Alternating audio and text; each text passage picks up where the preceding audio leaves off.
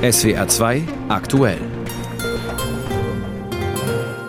Im Studio ist Pascal Fournier. Guten Tag. Themen dieser Sendung. Westliche Bodentruppen für die Ukraine. Wie eine Idee von Frankreichs Präsident Macron in Berlin ankommt, frage ich gleich unseren Hauptstadtkorrespondenten. Die frühere RAF-Terroristin Daniela Klette ist offenbar gefasst und dem Dauerregen sei Dank Wissenschaftler erklären die mehrjährige Dürre in Deutschland für beendet. Zu Beginn dieses dritten Kriegsjahres steht die Ukraine militärisch unter erheblichem Druck. Während die russische Invasionsarmee allem Anschein nach aus dem Vollen schöpfen kann, fehlt es den ukrainischen Streitkräften an Munition, an Nachschub und Soldaten. Die Ukraine braucht also dringend jede Hilfe, die sie bekommen kann, wobei wirklich jede Frankreichs Präsident Macron hat gestern zum Abschluss einer internationalen Ukraine-Unterstützerkonferenz in Paris eine verwegene Idee in den Raum geworfen. Bodentruppen. Französische Bodentruppen in der Ukraine. Zwar räumte Macron zugleich ein, es gebe keine Einigkeit unter den westlichen Staats- und Regierungschefs über einen Einsatz von Bodentruppen, aber um einen russischen Sieg in der Ukraine zu verhindern, könne für die Zukunft auch nichts ausgeschlossen werden, so Macron. Kai Clement in Berlin, westliche Bodentruppen für die Ukraine. Wie ernst nimmt man diesen Vorschlag in Berlin? Ja, ich glaube, Herr Fournier, Ihre Formulierung von der verwegenen Idee, die würden hier wahrscheinlich in Berlin viele unterschreiben. Es gibt auch einige Verwunderung, Irritation und auch sehr deutlich formulierte Ablehnung gegenüber diesem Vorstoß, der ja eigentlich nicht mehr ist als eine Forderung, keine Denkverbote aufzustellen, denn er hat ja auch bei weitem gar nicht zugesagt. Grünen-Chef Omid Nuripur jedenfalls hat das heute Morgen bei NTV so bewertet. Ich habe einen launigen Macron erlebt, der, der einfach sagen wollte, ich will nichts ausschließen. Es ist überhaupt kein Thema. Es ist kein Thema in der Diskussion in Deutschland und auch nicht in den Bündnissen kein Thema. Das würden andere sicher auch so sehen. Michael Roth zum Beispiel, der SPD-Außenpolitiker, der spricht von einer Phantomdebatte und hat mir gerade noch kurz am Telefon gesagt, das ist doch auch niemand, nichts, was jemand in der Ukraine fordern würde. Die fordern keine Bodentruppen, die fordern vor allem Munition, Luftverteidigung und auch Langstreckenwaffen. Da sind wir dann bei der Taurus-Diskussion. Jedenfalls keine Bodentruppen. Und da geht es ja auch um die praktische Frage der deutlichen Überlegenheit Russlands in dieser Hinsicht und mehr Qualität, die vielleicht bei, der, bei dem Kampf ans, aus Europa an die Ukraine geliefert werden könnte, eben Langstreckenwaffen. Thorsten Frei, jetzt sind wir bei der Union angekommen, sagt auch, all das steht mit Sicherheit nicht zur Debatte. Wir sollten nicht über Dinge sprechen, die außerhalb des Vorstellungsvermögens sind, sondern über das, was die Ukraine wirklich braucht. Also das, was auch Michael Roth sagt, Munition, Langstreckenwaffen und Luftverteidigung. Kanzler Scholz hat ja gerade erklärt, warum er bei seinem Nein zu Taurus-Lieferungen bleibt. Weiß man denn, was Scholz über das Thema Bodentruppen denkt? Ja, er hat sich dazu schon mehrfach geäußert, zuletzt auch erst gestern, allerdings vor dem Vorstoß von Macron. Da war der Kanzler eingeladen bei der Presseagentur dpa und hat zu dem Thema deutsche Soldaten in der Ukraine, Zitat, gesagt, es ist ganz klar, dass es keine deutschen Soldaten auf ukrainischem Grund geben wird. Dafür stehe ich auch, dass es keine Verwicklung unseres Landes in den Krieg geben wird. Und das gehört ja auch zu dem Mantra, was wir immer wieder aus dem Kanzleramt hören. Es gibt drei Prinzipien, Prinzipien bei der Ukraine-Unterstützung, nämlich so gut, so stark wie möglich zu unterstützen. Aber weder Deutschland noch die NATO sollen Kriegspartei werden und enge Abstimmung mit den Verbündeten. Und aus Punkt 2 ergibt sich eben auch keine deutschen Soldaten in der Ukraine. Stichwort Verbündeter. Frankreich gilt als Deutschlands engster Partner und Verbündeter. Auch wenn der Vorstoß noch nicht konkret ist, kann man das einfach mit einem Kanzler Nein an sich abperlen lassen?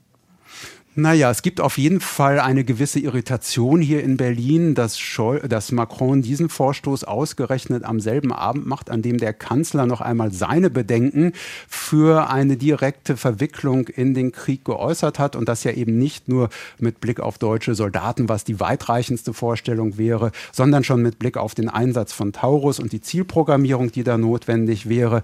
Insofern ist das schon auch eine Frage, was bedeutet das jetzt für das deutsch-französische Verhältnis? Und nein, konkret zu Ihrer Frage, so einfach abperlen lassen kann man das natürlich nicht, wenn der wichtigste Partner Deutschlands in Europa sich dahingehend äußert. Andererseits muss man sagen, die Formulierung war so offen und so vage, dass es vielleicht auch ein Stück weit wieder diese strategische Ambiguität Frankreichs ist, sich eben nicht festzulegen und sich nicht in die Karten gucken zu lassen.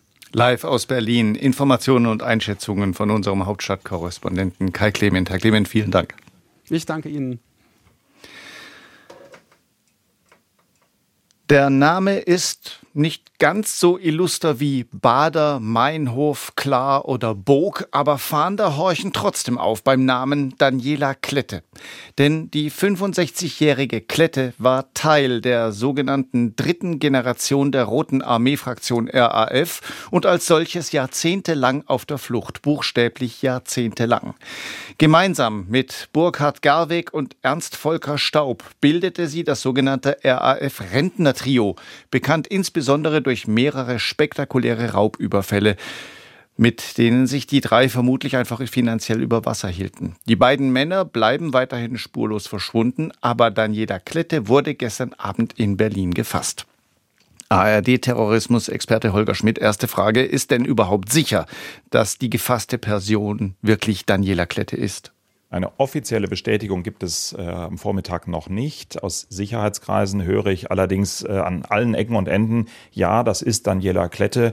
Man ist sich offenbar sehr, sehr sicher, ähm, dass zumal es ja vor einigen Tagen in Nordrhein-Westfalen schon mal den Verdacht gab, ihr möglicher Komplize Ernst Volker Staub sei bereits festgenommen worden. Das hat sich dann als Panne herausgestellt, aber diesmal sind die Behörden offenbar ganz sicher, dass sie da in Berlin gestern Abend Daniela Klette festgenommen haben. Der Haftbefehl aufgrund dessen, das passiert ist, der ist von der Staatsanwaltschaft im niedersächsischen Verden beantragt worden, wegen einer ganzen Reihe von Raubüberfällen. Und dort muss jetzt das weitere Verfahren entschieden werden. Daniela Klette muss dann also bis am Ende des heutigen Tages, so sieht es die Strafprozessordnung vor, dem Ermittlungsrichter vorgeführt werden, der dann über über eine mögliche Untersuchungshaft entscheidet. Warum genau wurde sie denn festgenommen?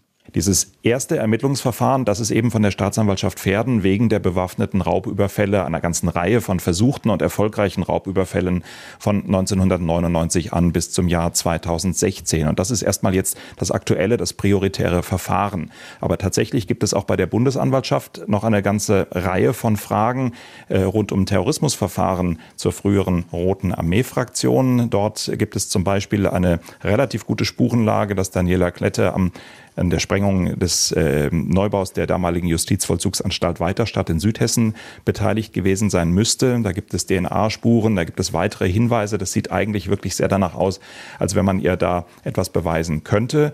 Nach meinem Eindruck ist die Bundesanwaltschaft da im Augenblick aber relativ zurückhaltend. Die sagen sich, es sind ja die niedersächsischen Kollegen, die jetzt erstmal das aktuelle Verfahren führen. Äh, warten wir mal ab, äh, was da passiert und sichten wir mal unsere Akten, schauen wir mal, was wir dann vielleicht noch im zweiten Durchgang gegen Daniela Klette vorzubringen haben. Und was genau hat es mit den bereits erwähnten Raubüberfällen auf sich? Die sind, so stellen sich das die Ermittler vor, ähm, erfolgt unter anderem, damit das Trio, das ja wegen früherer möglicher Straftaten für die linksterroristische Rote Armee-Fraktion im Untergrund war, mehr als 30 Jahre lang im Untergrund war. Und da brauchte man natürlich Geld, um den Lebensunterhalt äh, zu finanzieren. Und das, so ist die Hypothese der Ermittler, ist eben durch Raubüberfälle äh, geschehen. Sehr brutale, sehr entschlossene Raubüberfälle, auch ein bisschen nach der Art, wie früher die RAF Anschläge durchgeführt hat, also mit Fahrzeugen äh, mit Dublettenkennzeichen, äh, mit durchaus auch schweren Waffen. Ähm, und ähm, einige der Überfälle haben in Niedersachsen stattgefunden. Ähm, auch Nordrhein-Westfalen ist damals betroffen gewesen. Und die Hypothese war immer, das war eben Geld, was die im Untergrund brauchen. Und immer wenn sie keins mehr haben, dann finanzieren sie sich das mit Raubüberfällen. Und dieses Strafverfahren, das ist jetzt erstmal das Entscheidende, um das es geht. Und äh, die weiteren möglichen früheren Terrorstraftaten, das ist dann äh, eine zweite Geschichte. Sie haben gerade angesprochen, Klette und ihre beiden Komplizen waren tatsächlich jahrzehntelang auf der Flucht, lebten 30 Jahre im Untergrund. Wie konnte sie sich denn so lange verstecken? Warum Daniela Klette so lange verschwinden konnte, warum es bislang keine Spur gab, das ist sicher auch für die Ermittler eine der ganz großen Fragen. Das interessiert die Ermittler ganz besonders. Wie hat sie das geschafft? Äh, sie ist ja im Grunde seit den 1990er Jahren untergetaucht gewesen, mehr als 30 Jahre lang. Und es hat immer wieder auch große Anstrengungen der Ermittlungsbehörden äh, gegeben, zum Beispiel Anfang der 2000er Jahre, als der Vater von Daniela Klette in Karlsruhe äh, verstorben war. Da hatte man äh, Tage und Wochen lang Spezialkräfte auf dem Karlsruher Hauptfriedhof ähm, bei äh, entsetzlich kaltem Winterwetter äh, quasi in, in den Busch gelegt und darauf gewartet, ob denn die Tochter irgendwann vielleicht mal nachts oder am frühen Morgen doch auch am Grab ihres Vaters auftauchen könnte. Und als diese Observation äh, schiefgegangen ist, da hat man von Seiten der Bundesanwaltschaft und des Bundeskriminalamts eigentlich beschlossen, Anfang der 2000er Jahre jetzt nicht mehr aktiv äh, mit so großem Aufwand nach ihr zu suchen. Doch dann kamen die Raubüberfälle auf die Geldtransporter. Dadurch wurde dann die niedersächsische Staatsanwaltschaft zuständig. Auch die hat eine ganze Menge unternommen. Auch die lag mal auf der Lauer in Kremlingen in der Nähe von Wolfenbüttel. War man der Meinung, da könnte ein Raubüberfall passieren. Ist dann leider wieder abgezogen, zwei oder drei Tage bevor der Überfall dann tatsächlich passierte. Also das ist wirklich eine lange, lange spannende Fluchtgeschichte. Und nach meinem Eindruck wird das die Ermittler natürlich auch sehr interessieren. Wie hat sie es geschafft, sich so lange äh, zu verstecken und wer hat ihr möglicherweise dabei geholfen?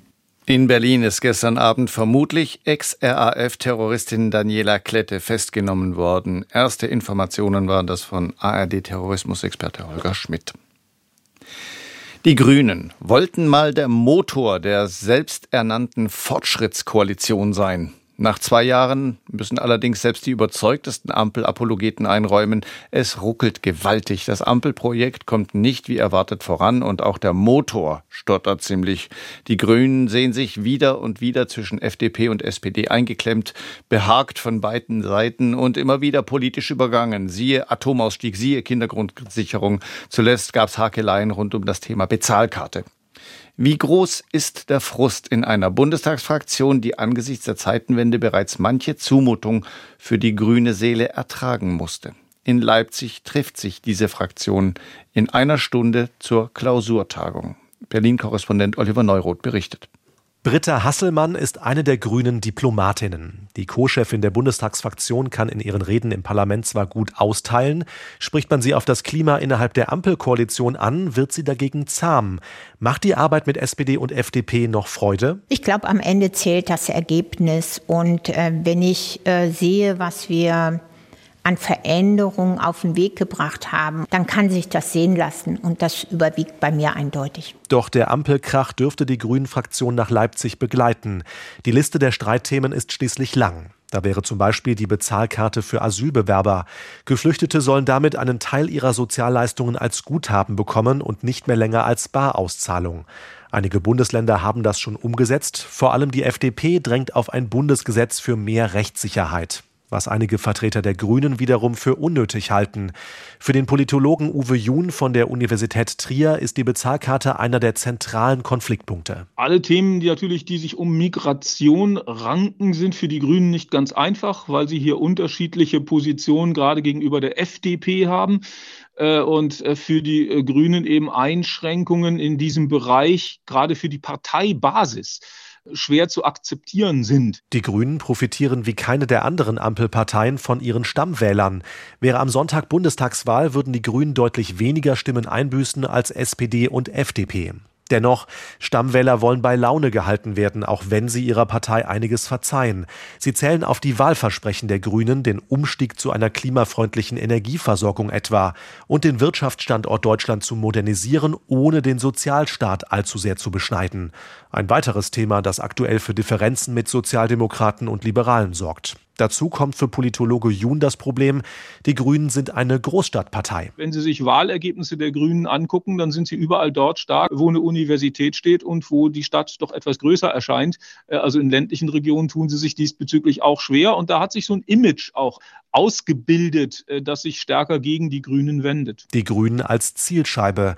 Seit Wochen protestieren Bauern gegen die Partei, weil ihnen die Agrarpolitik der Ampelkoalition nicht passt. Einige der Aktionen schlagen in Gewalt um. Co-Fraktionschefin Katharina Dröge verurteilt diese Form von Protest, übt im Interview mit dem Bayerischen Rundfunk aber auch Selbstkritik. Jetzt verstehe ich, dass in dieser ersten Haushaltsentscheidung, die im Dezember des letzten Jahres getroffen wurde, ein Paket beschlossen wurde, das insgesamt zu viel war für die Landwirte. Und deswegen haben ja alle drei Koalitionspartner gemeinsam gesagt, wir korrigieren das ein Stück. Bisher kann das die Wut der Bauern aber nicht stoppen.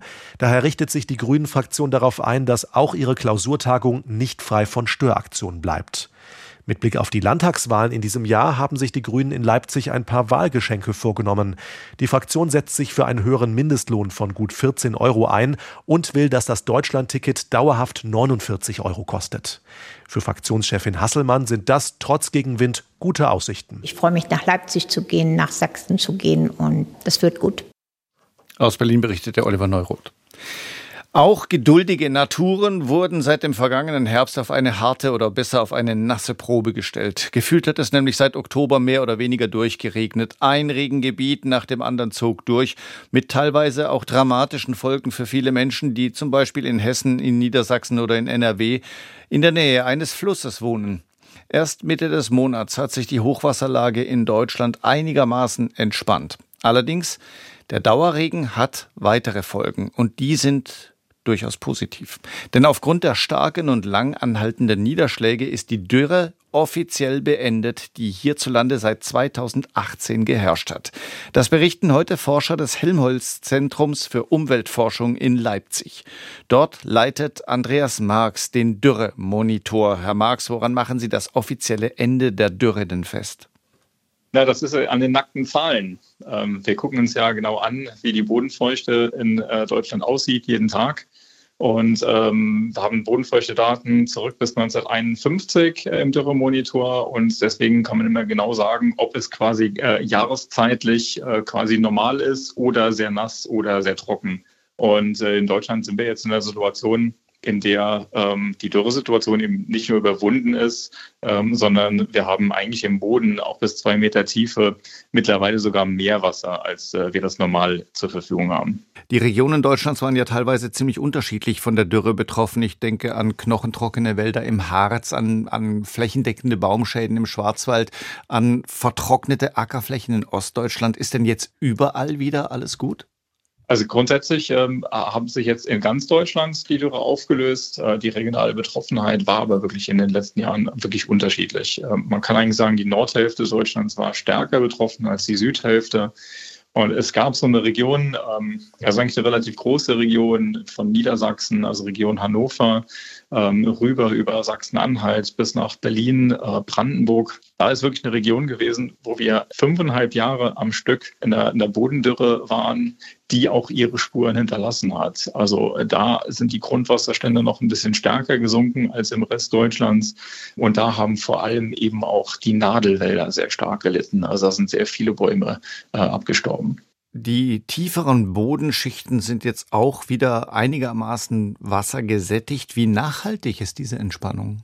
Nachhaltig ist so ein schönes Wort. Ähm, grundsätzlich muss man aber sagen, dass wenn die Böden sehr nass sind, äh, da muss man sich immer vor Augen halten, in jedem Quadratmeter unter ihnen haben sie potenziell 400 Liter Wasser bis in zwei Meter Tiefe. Und ähm, das, das, heißt, dieses Wasser, das braucht auch relativ lange, bis Pflanzen zum Beispiel, also tiefwurzelnde Pflanzen, das rausgezogen haben. Das heißt, das hält dann in jedem Fall für mehrere Monate an die Wasserversorgung. Das heißt, für dieses Jahr kann man von einer Entspannung sprechen? Also von einer Natürlich. Entwarnung sprechen sogar? Ganz grundsätzlich, wir haben ja nicht nur genug Wasser im Boden, also jetzt für, für die großen Pflanzen und die Wälder. Die Grundwasserstände haben sich äh, doch auch wieder normalisiert und stehen eigentlich auch jetzt in Deutschland höher, als das in Normaljahren war. Äh, die Talsperren sind wieder gut mit Wasser gefüllt. Also im Moment deutet äh, wenig darauf hin, dass es dieses Jahr überhaupt große Dürreprobleme äh, geben könnte. Es gibt eine Ausnahme, weil ähm, also es ist nicht wahrscheinlich, dass es in der Landwirtschaft Dürreprobleme gibt. Für die Landwirtschaft kann man es aber ganz einfach nicht sagen. Das hängt damit zusammen, dass die Landwirtschaft sehr stark vom Oberboden lebt. Ähm, das heißt, von den, im Frühjahr eher von den obersten 30 Zentimetern, was die Sommerkulturen angeht, und dann später in den Sommer hinein dann ein bisschen tiefer, wenn die Pflanzen dann auch tiefer äh, die Wurzeln ausgeprägt haben. Ähm, und für die Landwirtschaft ist es jedes Jahr eigentlich, eigentlich so eine Wunderkiste. Ähm, das heißt, ja, man weiß nicht ganz genau, wie es wird, auch wenn im Frühjahr dann der, von Landwirtschaftsverbänden immer gewarnt wird, äh, dass es ein neuer Dürresommer werden könnte. Die Landwirtschaft kann auch über den Sommer sehr gut kommen, wenn es im Frühjahr trocken ist. Das mhm. haben wir in den letzten Jahren auch öfter erlebt. 2014, 2021 waren so ausgeprägte Jahre. Da war äh, April, äh, war, waren die Böden wirklich sehr trocken und trotzdem gab es in beiden Jahren überdurchschnittliche Erträge. Fünfeinhalb Jahre der Dürre in Deutschland sind vorbei. Dem kräftigen Regen der vergangenen Monate sei Dank. Informationen waren das von Andreas Marx. Er leitet am Helmholtz-Zentrum für Umweltforschung in Leipzig den Dürremonitor. Und das Gespräch haben wir kurz vor der Sendung aufgezeichnet. Russlands Präsident Putin räumt weiter auf. Anders kann man das, was gerade in seinem Land passiert, kaum bezeichnen. Nun ist der bekannte russische Menschenrechtsaktivist Oleg Orlov ein, zu einer mehrjährigen Haftstrafe verurteilt worden, weil er den russischen Angriffskrieg gegen die Ukraine mehrfach und auch öffentlich kritisiert hat. Allerdings hatte der 70-Jährige sich auch schon zuvor mit dem System Putin angelegt als Menschenrechtsaktivist und als Co-Vorsitzender der inzwischen verbotenen Organisation Memorial. Einzelheiten von unserem Moskau-Korrespondenten Björn Blaschke. Das Urteil zwei Jahre und sechs Monate. Immerhin, die Staatsanwaltschaft hatte noch fünf Monate mehr verlangt. Der russische Menschenrechtsaktivist und Kreml-Kritiker Alek Alov wurde noch im Gerichtssaal festgenommen. Acht Beamte führten den 70-Jährigen ab. Er hatte in seinem Schlusswort vor Gericht vermutet, dass die Strafe etwas Grundsätzliches haben würde. In der Tat werden wir dafür bestraft, dass wir uns erlauben, die Macht zu kritisieren. Im heutigen Russland ist das absolut verboten. Und Alov hat vieles in Russland kritisiert. Er ist Co-Vorsitzender von Memorial. Die 1989 gegründete Menschenrechtsorganisation dokumentierte mehr als 30 Jahre lang die Verbrechen der ehemaligen Sowjetunion in der Zeit des Kommunismus. Die russischen Behörden lösten Memorial im Dezember 2021 auf. Nur ein Jahr später wurde die Organisation mit dem Friedensnobelpreis ausgezeichnet und Arlov veröffentlichte einen Artikel in Frankreich. In dem Beitrag prangerte er an, dass ukrainische Zivilisten massenhaft getötet würden im Zuge der in Russland sogenannten militärischen Spezialoperation. Deshalb wurde Arlov im vergangenen Jahr wegen wiederholter Diskreditierung der russischen Armee mit einer Geldstrafe belegt. Im Dezember annullierte ein Gericht das Urteil und verwies den Fall zurück an die Staatsanwaltschaft. So wurde der Weg frei für den neuen Prozess gegen Alov. Das ist Willkür, getarnt als formelle Einhaltung einiger pseudolegaler Verfahren. Bisher war Alov einer der wenigen russischen Oppositionellen, die nicht im Gefängnis sitzen oder im Exil sind. Nicht nur öffentliche Kritik ist verboten, sondern auch jede unabhängige Beurteilung. Für Handlungen, die scheinbar überhaupt nichts mit Politik oder Kritik an den Behörden zu tun haben, kann eine Bestrafung folgen. Es gibt keinen Bereich der Kunst, in dem freie künstlerische Ausdrucksformen möglich sind. Es gibt keine freien akademischen Geisteswissenschaften und es gibt kein Privatleben mehr. Alov nutzte sein Schlusswort in dem jetzt zu Ende gegangenen Verfahren auch dazu, an den kürzlich unter ungeklärten Umständen verstorbenen Alexei Nawalny zu erinnern und all jene zu würdigen, die um ihn trauern. In den zurückliegenden Tagen wurden Menschen festgenommen, bestraft oder sogar eingesperrt, nur weil sie zu den Denkmälern für die Opfer politischer Repression kamen um den ermordeten Alexei Nawalny zu ehren, einen wunderbaren, mutigen, ehrlichen Menschen, der unter unglaublich schwierigen Bedingungen nicht den Optimismus verlor und den Glauben an die Zukunft unseres Landes. Alov kann versuchen, das jetzt gegen ihn verhängte Urteil anzufechten. Wie aussichtsreich eine Revision ist, ist fraglich. Vor allem die US-Republikaner spotten gerne über Präsident Joe Biden, weil er so alt sei, weil er sich nicht mehr an alles erinnern könnte und so weiter. Inwieweit das stimmt, das ist von hier aus schwer zu sagen, aber bei einer Aussage von Biden aus dieser Woche könnte tatsächlich irgendwas durcheinander gegangen sein. Zumindest sorgen seine Aussagen zu einer möglichen Waffenruhe im Gazakrieg für Stirnrunzeln und Fragezeichen in Israel. Einzelheiten von unserem Tel Aviv-Korrespondenten Benjamin Hammer. Joe Biden war gerade bei einem Fernsehdreh und aß ein Eis, als sich der US-Präsident zu einem Thema äußerte, das nicht gerade zur Situation passte. Biden wurde nach einer möglichen Waffenruhe gefragt. Ich hoffe, dass es zu Beginn, ich meine am Ende des Wochenendes soweit ist. Mein nationaler Sicherheitsberater sagt mir, dass wir kurz davor stehen. Wir sind noch nicht fertig, aber ich glaube, nächsten Montag haben wir eine Waffenruhe. Am nächsten Montag schon? Davon war bisher in den Medien, die sich auf Verhandlungskreise berufen, keine Rede. Bislang hieß es, dass es seine Waffenruhe vor Beginn des islamischen Fastenmonats Ramadan geben könnte. Der beginnt etwa eine Woche nach dem von Joe Biden genannten Datum. Israelische Medien erinnerten heute noch einmal daran. Hat sich der US-Präsident also schlicht vertan? So oder so bemühen sich heute beide Konfliktparteien, nicht allzu viel Optimismus zu verbreiten. Ein Vertreter Israels wird von der Seite Ynet zitiert, er wisse nicht, worauf sich Bidens Optimismus stütze. Ein Vertreter der Hamas sagte, Bidens Äußerungen seien voreilig. Die US-Regierung macht seit Wochen Druck auf beide Seiten, sich zu einigen. Damit sollen eine Freilassung der israelischen Geiseln und eine mehrwöchige Waffenruhe ermöglicht werden. Die USA wollen verhindern, dass Israel schon bald eine Bodenoffensive in Rafah im Süden des Gazastreifens beginnt.